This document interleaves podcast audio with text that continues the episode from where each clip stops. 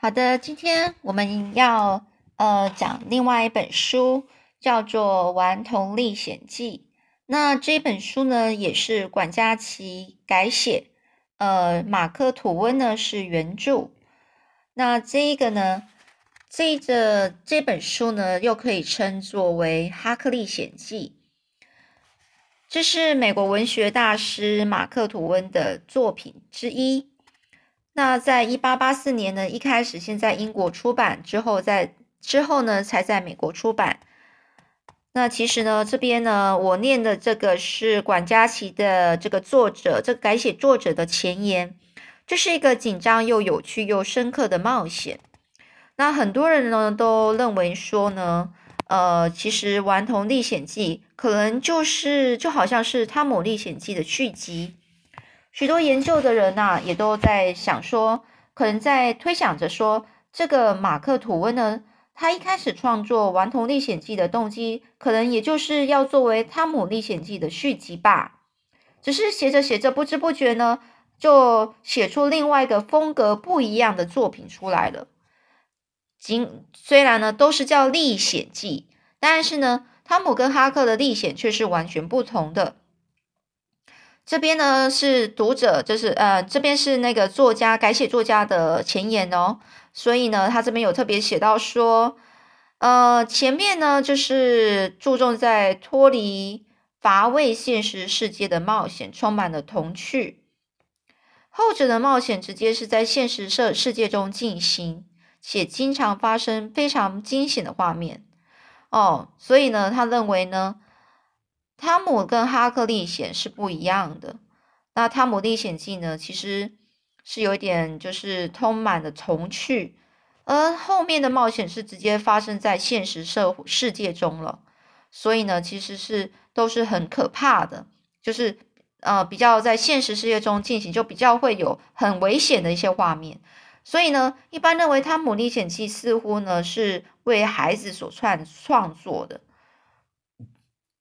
嗯，所以呢，我今天呢要介绍这个《顽童历险记》呢，它主要呢是主角是哈克，他协助了黑奴吉姆呢，就驾着一个木筏一路呢向南边逃走的一个过程所发生一些事情。而这个旅程里面呢，哈克呢也被被。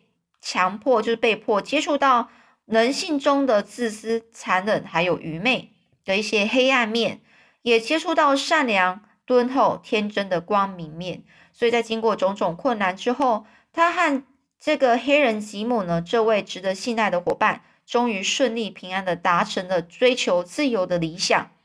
表面上呢，哈克不是一个循规蹈矩的好孩子，但他的内心其实是很善良，加上。机智而勇于面对真实的个性，其实你你一定会喜欢他的。好，那上次呢，《汤姆历险记》呢讲到的就是，呃，他呃，汤姆沙亚这个这个主角，那这个他的好朋友就是哈克伯利芬哦，就是哈克啦，哈克芬。而这主角里面有一个，呃，还有另外一个配角呢，就是，呃，企图逃向自由的黑奴。以前在那个时代，在十八世纪的时候呢，黑人呢就是被当作是奴隶。当然，他会想要逃向自由的，自由的黑奴其实是通常下场都是很不好的。而所以呢，这一个哈克呢是一个非常善良的小孩，他。帮助了这个黑奴，并把他当做是朋友，这真的是一个很特别的一个故事。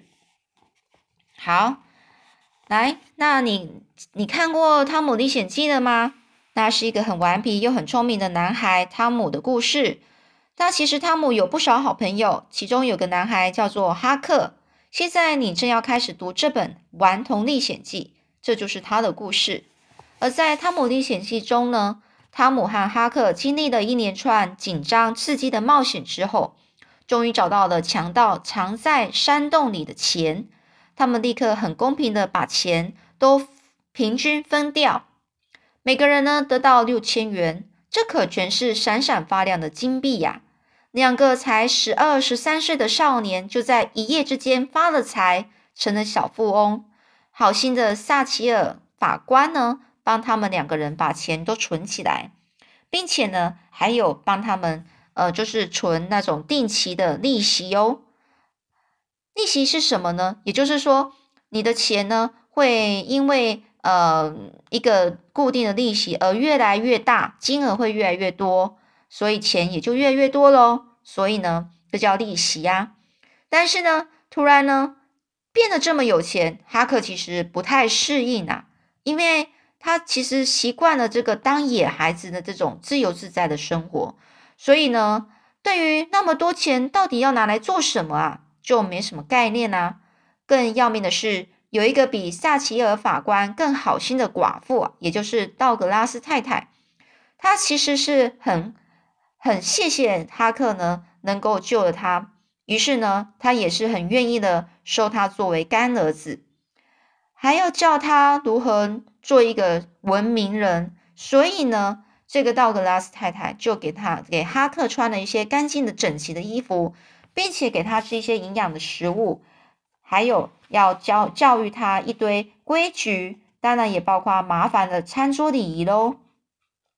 那道格拉斯太太呢，其实是尽心尽力的去教育好哈克，但哈克对这种要过这种文明人的生活呢，只是有一个感想，就是太闷了。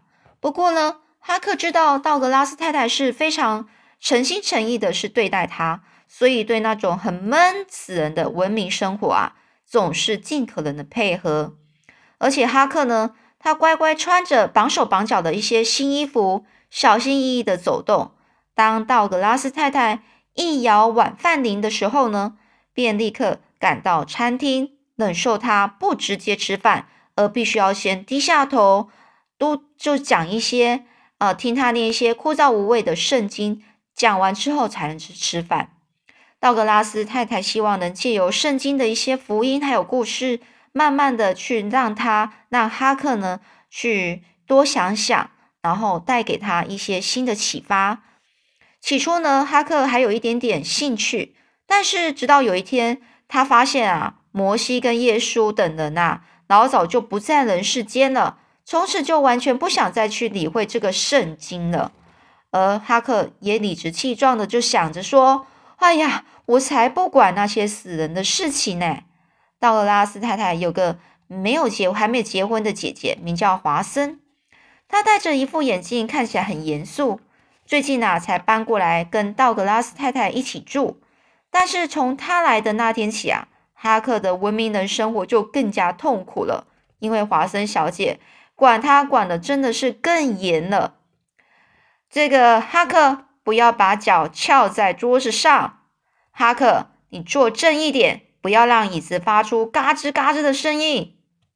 哈克，不要打那么大的哈欠。天哪，你就不能乖乖的学一点规矩吗？华森小姐总是紧紧、很非常紧张兮兮的，只教这个批评那一个，不止啊，不止他自己本人呐，就快要崩溃了，就连哈克也都快疯了。当哈克实在是闷到受不了的时候，就会换上从前那个破烂的衣服，偷偷的溜出去闲荡，就是去闲晃啦，或者是装到。那种空空的糖桶糖桶里，糖的那个装糖的那个大桶子里，大家去做个白日梦。只有这个时候，他才觉得自己是自由自在、心满意足的。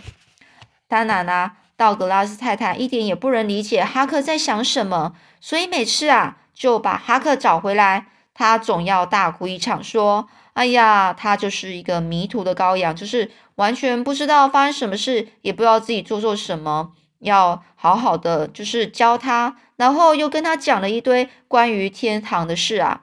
而华生小姐呢，就是这个道格拉斯太太的姐姐啊，她也喜欢和哈克提到天堂这件事情。但是这个华生小姐她自己很快就会发现，哈克就对天堂也没有感任，就是没有任何的兴趣啊。所以呢，哈克的确是这么想哦。他说：“天堂有什么好啊？整天就弹弹竖琴，唱唱圣歌，穿着刚进的白色衣服走来走去，多么无聊啊！我才不，我才不想去呢。既然天堂无法打动哈克，那这位华生小姐呢，就搬出与地狱的有关的事情来吓唬他。没想到听了华生小姐形容的可怕地狱后，哈克反而就兴致来了，这就说：“哎呀，听起来很有意思诶，我真的好想去那里看看哦。”因为这样啊，华生小姐简直就快气炸了。她呢，很生气的指责的：“你怎么能说这种话？实在是太罪过啦！”每个人活在这世界上都应该是努力向上，将来好上天堂的啊！所以呢，尽管哈克不同意这种说法，可是也不想再辩跟这个华华森小姐辩论下去了，以免又惹华森小姐生气。而这个哈克呢，他只是关心的问：“那么，你觉得汤姆他将来可以上天堂吗？”而这个华森小姐。一脸不屑的回答说：“他啊，还差得远呢。”这下哈克可高兴了。既然汤姆就上不了天堂，那会下地狱喽。那这样正好，他最喜欢和汤姆在一起了。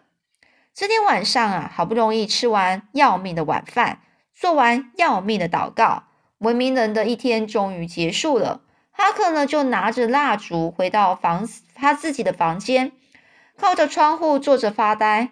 他就拼命想，这脑袋瓜里找一些觉得开心的事情，好让自己快乐一点。可是怎么样也都想不出来，生活实在是太烦闷了，闷到他没有任何的想象力呀，闷得他都觉得不想活了。而哈克就这样开始闷闷不乐的发呆了一好久好久。突然呢，他听到窗外呢有一会儿有风的呼呼呼的吹吹过的声音。一会儿又有狗这边凄惨嚎叫的声音，一会儿又有猫头鹰这边咕咕咕傻笑的声音。哈克越听越害怕，真希望身边能有个人陪伴啊！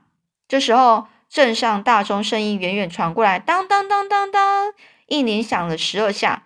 哎呀，又是半夜了。钟声停止之后，大地也跟着安静下来了，真像是风啊、狗啊、鸟啊。等等，彼此商量好了，要一起睡了。突然之间，啪的一声，正在发呆的这个哈克听到了附近一根树枝清脆的断裂声，他立刻整个坐直了身体。外头虽然是一片漆黑，哈克心里却很很害怕，又很兴奋。他觉得他好像知道有人来了。果然不久，有人捏着鼻子在外面学猫叫，喵喵。哈克马上也憋着嗓子回应：“喵喵！”意思就是说我来了。所以呢，他就吹灭了蜡烛，爬出窗户，跳上了栅栏，再从栅栏滑到地上，迅速的跑到树林，因为他的好朋友汤姆正在树林里等着他呢。好吧，相信呢这一本书呢，又是另外一个呃非常。